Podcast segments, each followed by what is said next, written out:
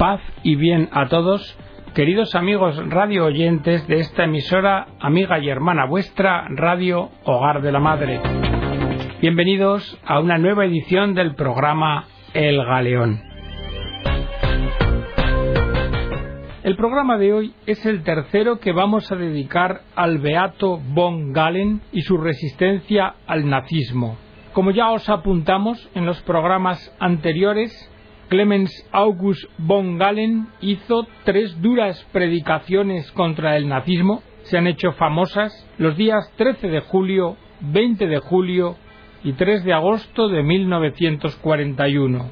Hoy vamos a acercarnos a la primera de ellas en un breve extracto.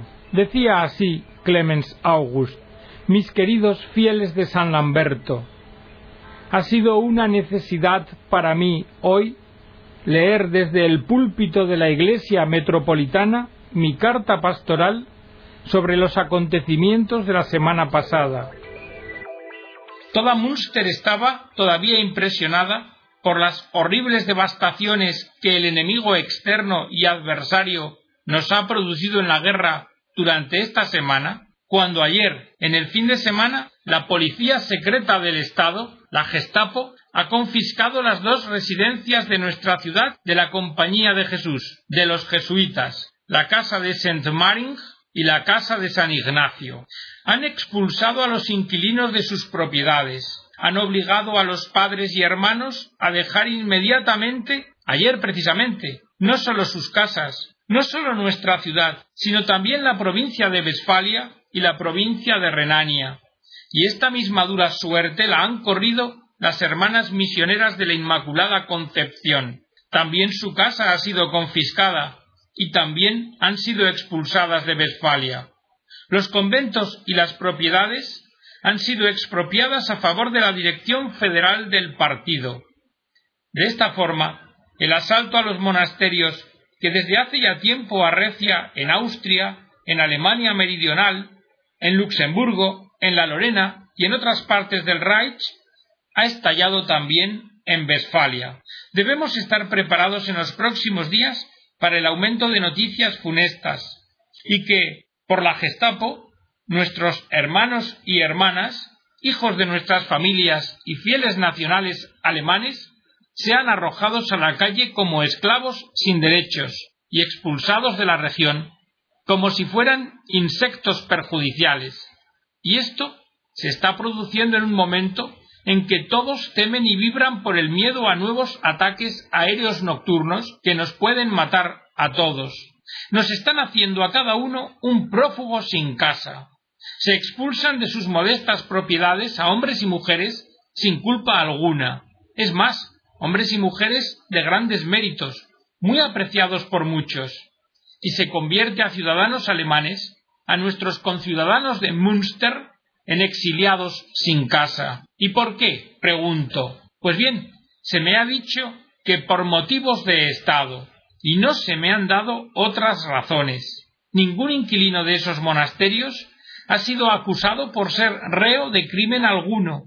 Ninguno ha sido acusado ante un tribunal, y desde luego y por tanto, ninguno ha sido condenado. Porque yo digo, si uno de ellos es culpable, que lo lleven delante del juez. Pero os pregunto, ¿es lícito castigar a inocentes? Y os lo pregunto a vosotros, ante cuyos ojos los padres jesuitas y madres de María Inmaculada durante años han vivido una vida silenciosa, su vida consagrada tan solo a la gloria de Dios y a la salvación de los hombres.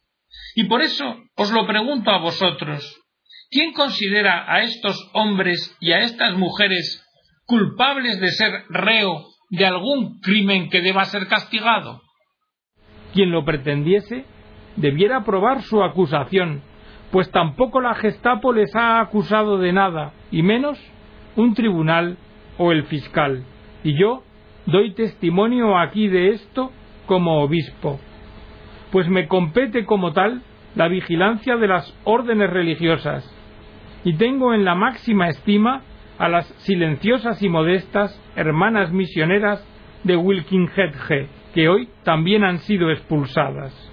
Doy testimonio como alemán y como obispo. Lo doy yo que conozco la orden de los jesuitas desde hace cincuenta años, desde mi primera juventud, yo que conozco a la compañía de Jesús y le estaré ligado en amor y gratitud hasta mi último suspiro.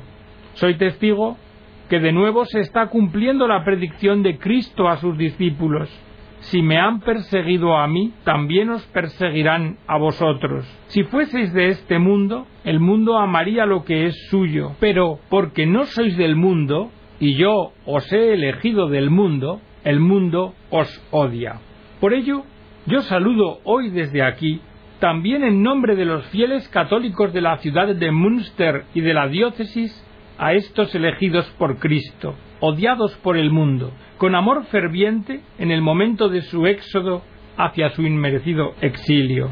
Queridos diocesanos míos, por amor de las graves pruebas con que los adversarios nos han golpeado, yo, en primer lugar, quería callar públicamente sobre otras medidas que ha tomado recientemente la Gestapo, que provocan incluso mi protesta pública. Pero, si la Gestapo continúa arrojando a la calle con ciudadanos inocentes a expulsarlos de la región, entonces yo tampoco debo dudar en hacer pública mi protesta justificada y mi seria advertencia.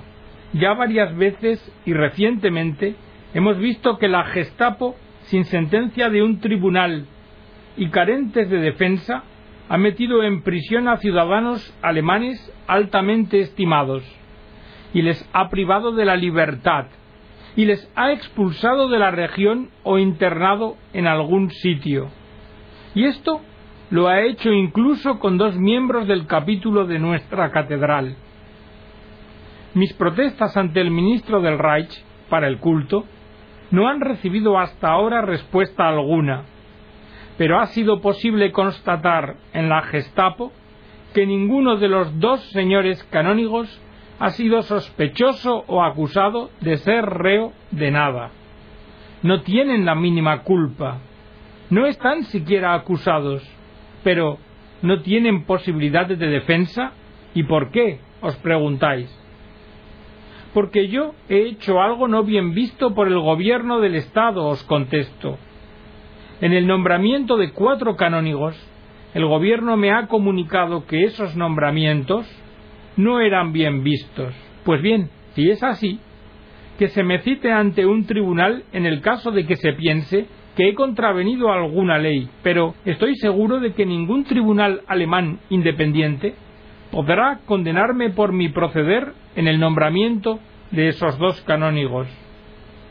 ¿Será entonces quizás por el hecho de que ha sido encargada la Gestapo y no un tribunal que los procedimientos de esta en el Reich alemán no están sujetos a control o examen por parte de un tribunal, todo ciudadano alemán se encuentra totalmente desprotegido e indefenso ante la supremacía física de la Gestapo. Nadie está seguro, aunque esté convencido de ser el ciudadano más fiel, el más consciente, aunque esté convencido de su completa inocencia, porque resulta que un día puede ser detenido en su casa y privado de su libertad y encerrado en los subterráneos o en los campos de concentración de la policía secreta del Estado. Y no me hago ilusiones. Esto puede suceder también hoy, o un día cualquiera, también a mí mismo. Y entonces, ¿qué pasará? Pues pasará que entonces ya no podré hablar en público. Por eso lo quiero hacer hoy y quiero poner en guardia públicamente a no proceder por esta vía, que de acuerdo con mi convicción provocará el justo castigo de Dios sobre los hombres y traerá desventura y aniquilación para nuestro pueblo y nuestra patria. Si protesto hoy públicamente contra estos procedimientos de la Gestapo, hoy públicamente pido la eliminación de esa situación y el examen judicial o la retirada de los procedimientos de la Gestapo, no estoy haciendo nada más que lo que ha hecho también el gobernador general y ministro del Reich, el doctor Hans Frank, quien en un artículo publicado en una revista ha escrito Nosotros queremos un sólido equilibrado orden interno que no transforme el derecho penal en autoridad absoluta del poder de persecución por parte de la Fiscalía en relación con un acusado, el cual haya sido ya condenado a priori y privado de cualquier medio de defensa, porque el derecho debe ofrecer a la persona las posibilidades legales de defensa para aclarar los hechos y con esto ofrecerle la seguridad frente al arbitrio y la injusticia, pues de otro modo es mejor no hablar ya de derecho penal, sino de poder penal. Soy consciente como obispo, como anunciador y como defensor del orden jurídico y moral divino, de ser llamado a defender valientemente la autoridad del derecho y a denunciar una condena de inocentes sin defensa, como una injusticia que está gritando al cielo. Queridos fieles, la justicia es el único fundamento que sostiene los estados, el derecho a la vida, a la inviolabilidad, a la libertad, es una parte indispensable de cada orden ético de comunidad. Aquel Estado que transgrede el derecho querido por Dios y que permite el castigo de inocentes o que les acusa, mina en las conciencias de los ciudadanos la propia autoridad y el respeto de su soberanía. Por desgracia, en los últimos años hemos debido constatar cada vez más que se han infligido penas de detención sin que, en relación con los condenados, se haya probado con un proceso judicial regular una culpa y sin que se les haya concedido la posibilidad de defender su propio derecho, es decir, de demostrar su propia inocencia. Hoy, ¿cuántos connacionales nuestros languidecen arrestados en los campos de concentración, habiendo sido expulsados de sus casas, sin haber sido condenados por un tribunal ordinario? ¿Y cuántos también que después de su absolución, o después de haber expiado las penas que les impuso un tribunal, han vuelto a ser de nuevo arrestados por la Gestapo y de nuevo encarcelados. Mirad, si no, queridos fieles, lo que ha pasado con Johannes Baptist Sproul, un anciano de 70 años que recientemente ha debido celebrar el 25 aniversario de ordenación episcopal lejos de su diócesis, en el exilio, porque la Gestapo hace tres años que le había expulsado de su diócesis. Y vuelvo a citaros de nuevo a nuestros dos canónigos, los reverendos señores Borwerk y Echelmeyer. Valgan estos ejemplos, cristianos míos, para probaros que el problema que se plantea ante nosotros no es un problema confesional católico, sino que es un problema cristiano, aún más un problema humano general, nacional y religioso. Y resulta, y os lo recuerdo, que la justicia es el cimiento de los estados. Por eso, nos lamentamos y observamos con gran preocupación cómo ese fundamento hoy está siendo sacudido, cómo la justicia, virtud naturalmente cristiana, no es respetada, no sólo por amor a los derechos de la Iglesia, sino también por amor a nuestro pueblo y seriamente preocupados por nuestra patria, pedimos más exigimos justicia. ¿Quién no temería por la firmeza de una casa cuando ve que sus cimientos están siendo minados? Os lo repito, la justicia es el cimiento de los estados. Por esto, precisamente, quiero deciros que sólo un Estado que cuente con procedimientos penales y disposiciones que se revistan de imparcialidad y que estén lejos de cualquier arbitrariedad, podrán contar con la adhesión honesta de los ciudadanos honestos. Y por ello, la práctica de la condena y castigo sin posibilidad de defensa del acusado y sin sentencia de un tribunal no harán otra cosa sino crear un sentimiento de ilegitimidad y un sentimiento de asustado temor y de ruindad servil que a largo plazo no harán sino desgastar el carácter del pueblo y romperán la comunidad del pueblo. Y esto es la convicción y la preocupación de todos los alemanes rectos.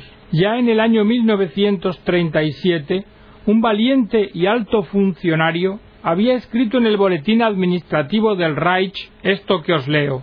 Cuanto mayor es el poder de una autoridad, tanto mayor es la necesidad de una garantía de aplicación irreprensible. Si se excluye la jurisdicción, es necesario, de cualquier modo, abrir una vía regular a un control, a ser posible imparcial, de forma que no puedan hacer un sentimiento de ilegitimidad, lo que, a largo plazo, comprometería a la comunidad del pueblo de una forma grave.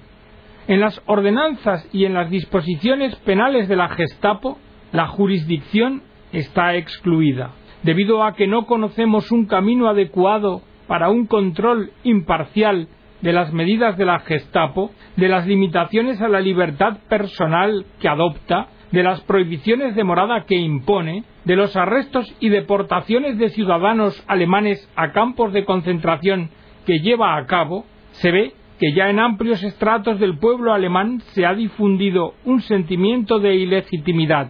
Es más, yo diría un temor vil, que está dañando gravemente a la colectividad alemana.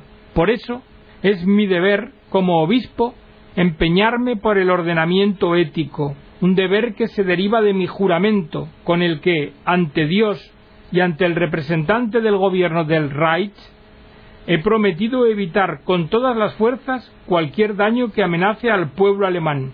Por esto, me resulta urgente, considerando las acciones de la Gestapo, expresar públicamente, como advertencia, estas realidades que se están produciendo.